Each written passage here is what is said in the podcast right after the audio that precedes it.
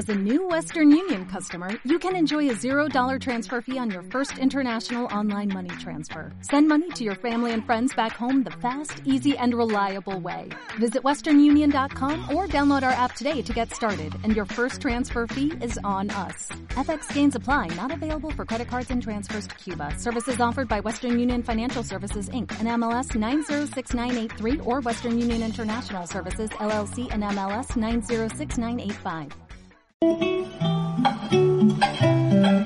Y escuchamos recién All You Need Is Love y Gisela traducía la letra, todo lo que necesitas es amor, amor, amor. Y siempre nos preguntamos si hay algo más fuerte que el amor de una madre por un hijo. Y de eso vamos a hablar eh, en esta nota especial que hemos preparado con la producción esta tarde. Hay varias situaciones en que una madre puede ser separada de su hijo.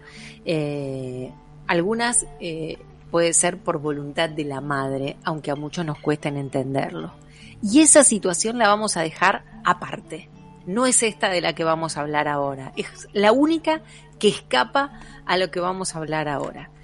Pero hay otras situaciones en las que muchas madres fueron engañadas, a lo mejor eh, sufrieron un aborto desde muy chiquita sin darse cuenta, sin percatarse de esto, fueron engañadas diciendo que su bebé había nacido muerto y su bebé resulta que en algún lugar estaba vivo y está vivo y creció y hoy existe esa persona.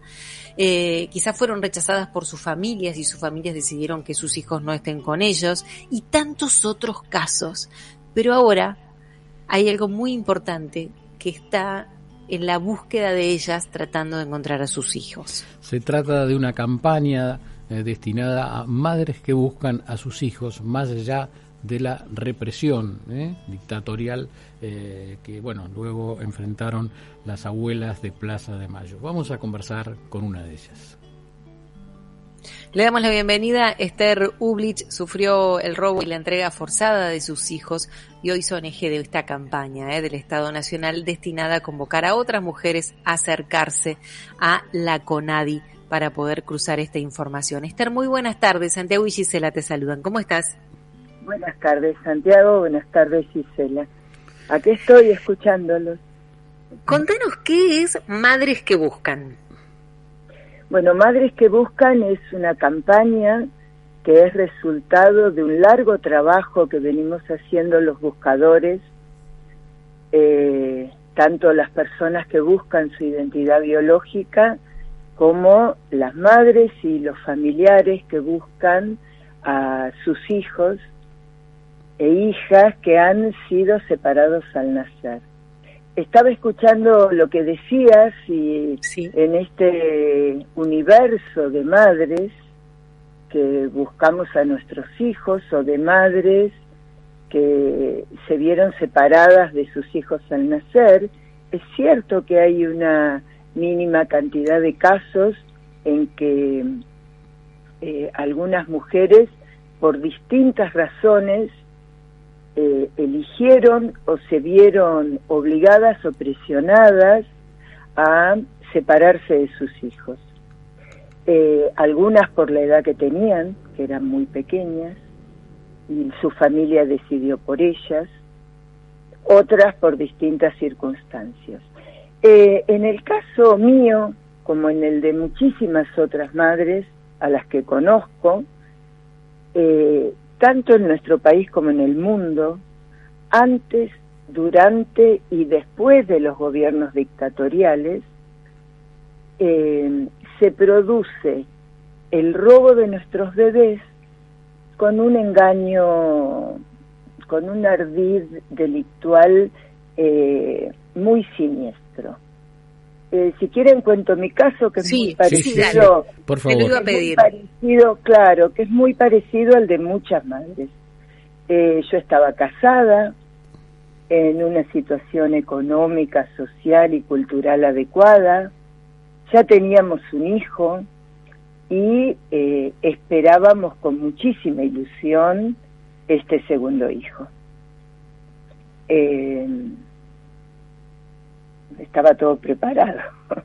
eh, la habitación, el ajuar, la túnica, las ilusiones, estaba todo preparado. Yo tenía 24 años, eh, excelente salud, la mía y la del bebé. Em, pierdo mi obra social poco tiempo antes de, un mes antes de la fecha de parto, entonces eh, como vivía más o menos cerca y yo había nacido allí, decido llevar todos mis estudios y abrirme mi historia clínica en la maternidad sarda. Mm. Así que así lo hice, eh, unas dos semanas, poco, sí, dos semanas antes de, de la fecha de parto, que era para el 29 de marzo de 1978. Eh, en el momento en que me reciben todo y me abren la historia clínica, eh, me dicen que no me hagan ningún problema, que está todo bien, eh, que si tengo que tengo algún síntoma, que vaya, y que si no, directamente el 29 me presente con el bolso. Bueno, me fui el 27 de, de marzo, dos días antes, eh, yo noto que, eh, como se dice vulgarmente, la panza había bajado. Sí. Este, mis hijos siempre han sido muy activos en la panza. Eh, y claro, después me doy cuenta que lo que pasa es que había encajado.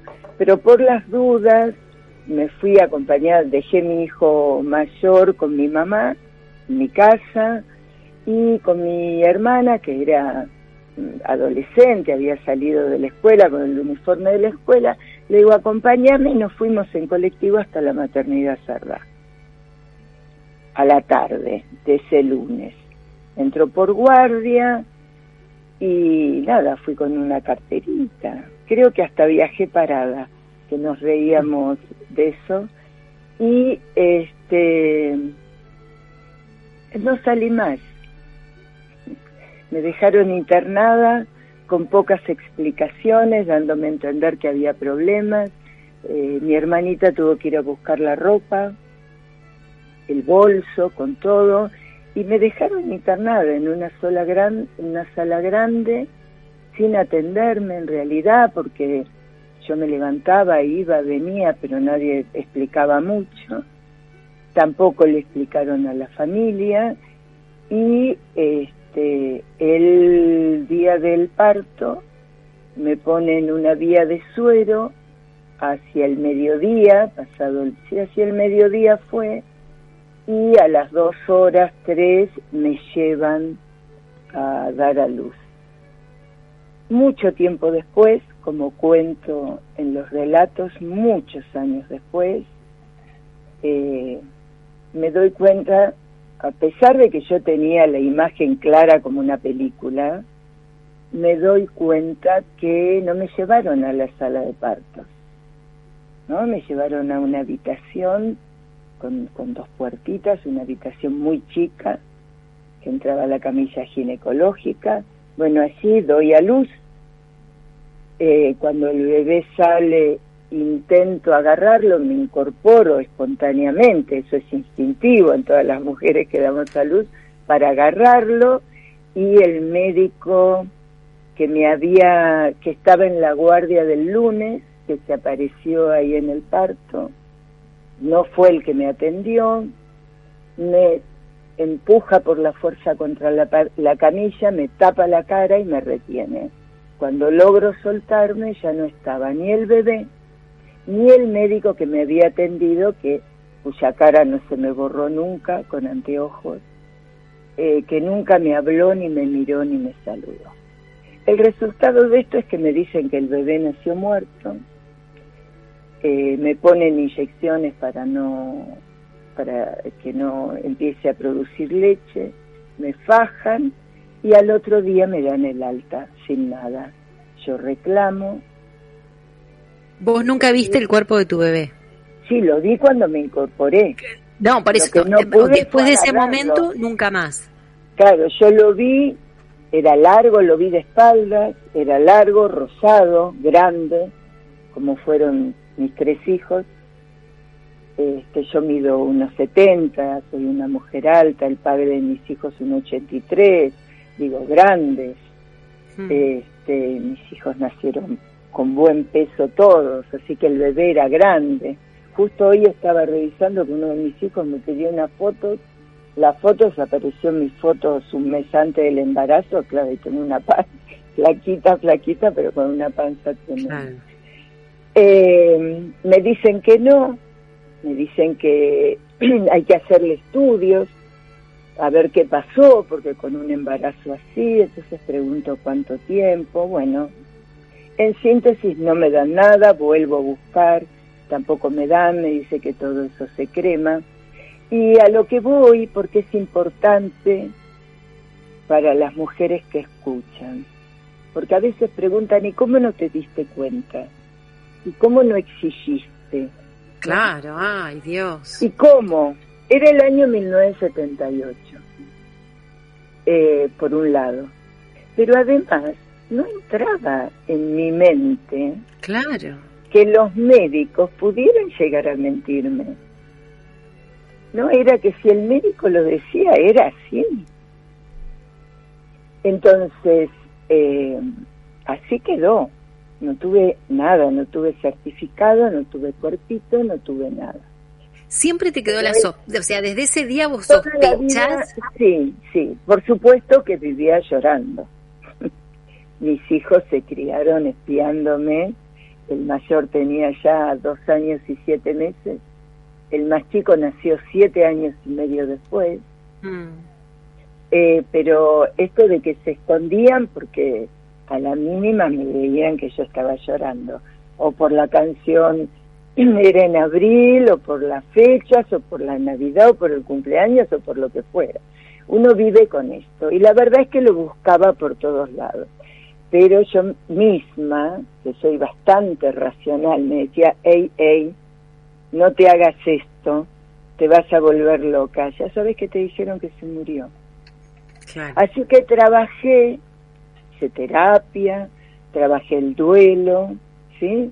Porque en realidad la muerte es natural, ¿no? En la vida, digo, es eh, nada más... Es parte de la vida. Claro, es parte de la vida. El hecho de estar vivo nos da la certeza de que en algún momento vamos a morir. Así mm. que eso uno trabaja y puede ir acomodándolo, sigue adelante, pero nunca se pasa ni el dolor, ni el vacío, ni el hueco. ¿no?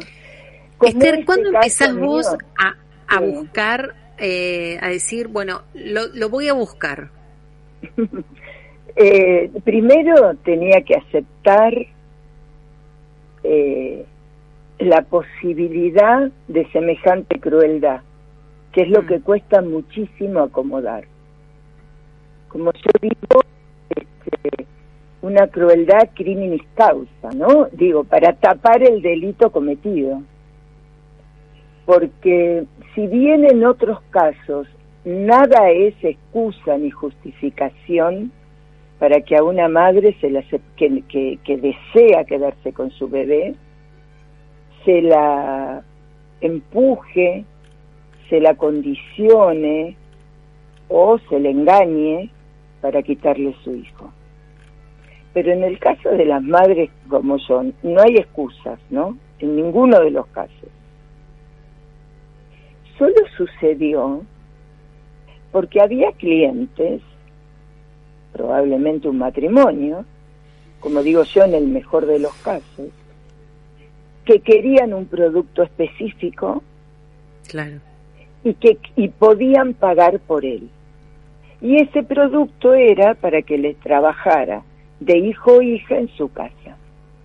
Es duro decirlo así, pero es la realidad. Este bebé mm. tenía que cumplir, esta bebé tenía que cumplir una función y estaban dispuestos a pagar para conseguir eso. Si eso no es trata de personas, porque la ley de trata en nuestro país no lo considera, no está penalizado todavía y por eso la Argentina tiene una condena. Este, internacional, ¿no? De la Corte Interamericana y ahora ya entró, el presidente mandó un proyecto de ley para cubrir este bache. Pero la realidad es esa. Y si bien, gracias a Abuelas de Plaza de Mayo y a su trabajo incansable, eh, nuestros hijos e hijas, y nosotros también, claro, goza, gozamos del derecho a la identidad biológica, que es un derecho humano reconocido en la Convención del Niño, eh, las madres no tenemos ni reconocido ningún derecho a maternar a los hijos que hemos dado a luz, a los que les hemos dado vida. Tenemos obligaciones, por supuesto, y que así debe ser, pero no tenemos ningún derecho a maternar a estos hijos. Así que esta campaña que era lo que me preguntaste en principio. Todo esto lo cuento porque puede haber muchas mujeres como yo. Yo me di cuenta, vos me preguntabas, porque en julio del 2015, 37 años y medio casi después, me estoy vistiendo para, para salir, era invierno, pongo la tele que ni miraba, para ver la temperatura y escucho de espaldas al televisor unas mujeres que cuentan su historia, unas mujeres de Mendoza que cuentan cómo les robaron su bebé. Y ahí me quedo dura porque lo que ellos relataban era hmm. exactamente, ellas relataban era exactamente lo que me había pasado a mí y que yo no me había atrevido, me había obligado a creer que lo que me habían dicho era verdad. Así que quiero agregar, ahí empecé a buscar, ¿no? Hice todo el recorrido. Maternidad Sardá, abuelas, ¿no? Registro civil, Oficina de Derechos Humanos del Registro Civil. Eh, Defensoría del Pueblo de Nación, Secretaría de Derechos Humanos, Justicia. Eh, por supuesto que presenté mi caso a la justicia. Eh, la corte todavía no se expidió porque hubo, este, los jueces se declaraban incompetentes. Eh, el fiscal Stornelli aún así me cita para que ratifique y terminan archivando la causa por falta de mérito. Quiero decir que cuando yo voy a la maternidad sarda, no pudieron buscar mi historia clínica, pero sí estaba el libro de partos. Así que me dieron fotocopia de, la hoja en donde aparecía, que decía NN, no nacido, y algo en el costado, en el margen de la hoja, me llamó la atención que era un numerito, decía 2500. Cuando pregunto qué es ese número, me dicen eh, el peso al nacer. Y ahí, literalmente, di un salto para atrás que no sé cómo lo di y dije, no, ese no es mi hijo, dos kilos y medio, imposible. Acá se equivocaron. Y ahí me di cuenta, porque yo fui a que me confirmaran que mi bebé estaba muerto. Hay una mamá española que en un relato a, Amnesty Internacional dice, yo buscaba un bebé muerto y como no lo encontré, ahora lo busco vivo. Mm. Y yo dije lo mismo que me pasó a mí. Yo fui a que me confirmaran esto, no, no podía encajar que algo así pudiera suceder. Este conocíamos de las aberraciones con los nietos de abuela en el tiempo de la dictadura, con las desapariciones forzadas, todos esos crímenes de lesa humanidad. Conocía eso, pero no podía encajar con lo mío. Esther, eh, Esther eh, ¿tus datos están en el banco genético? Sí, sí. Yo soy la primer madre a partir de, un, de una sentencia en el 2018, eh, creo que de la jueza Salgado, de San Isidro,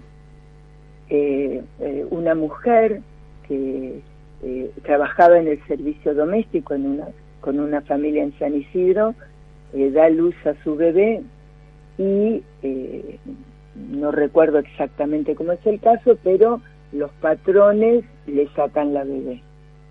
Pasados los años, ella hace esta denuncia y la jueza Salgado considera eh, que por eh, haber ocurrido en época de la dictadura, le corresponde ir a hacerse el ADN al Banco Nacional de Datos Genéticos.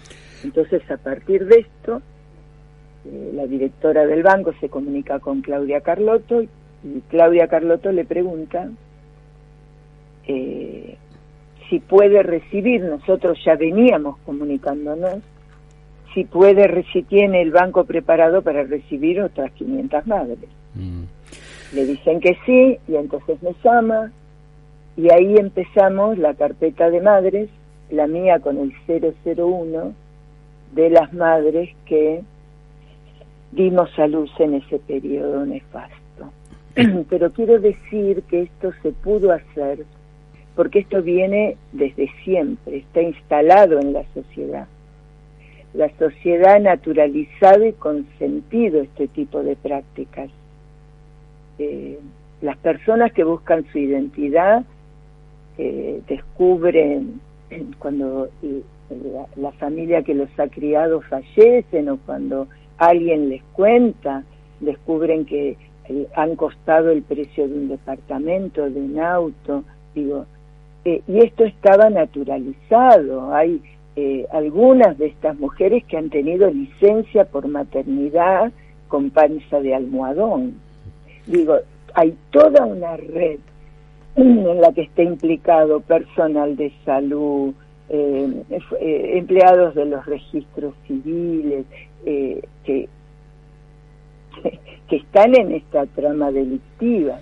Esther, no tenemos más tiempo, tu historia nos ha mm, dejado aquí impactados. Ojalá que los que dudan de su identidad, que van al banco genético algún día pueda ser uno de, tu hijo, el que buscas hace 37 años. Y quiero decir algo, ¿Mm? hay más de 14.000 negativos en el banco genético, por eso esta campaña es para que las madres aparezcan, para llamarlas, para que duden, para que se comuniquen con Conadi, pero no nos alcanza con esto porque está delimitado al periodo en el que el banco trabaja. Bueno, vamos a esperar que el presidente entonces amplíe la norma.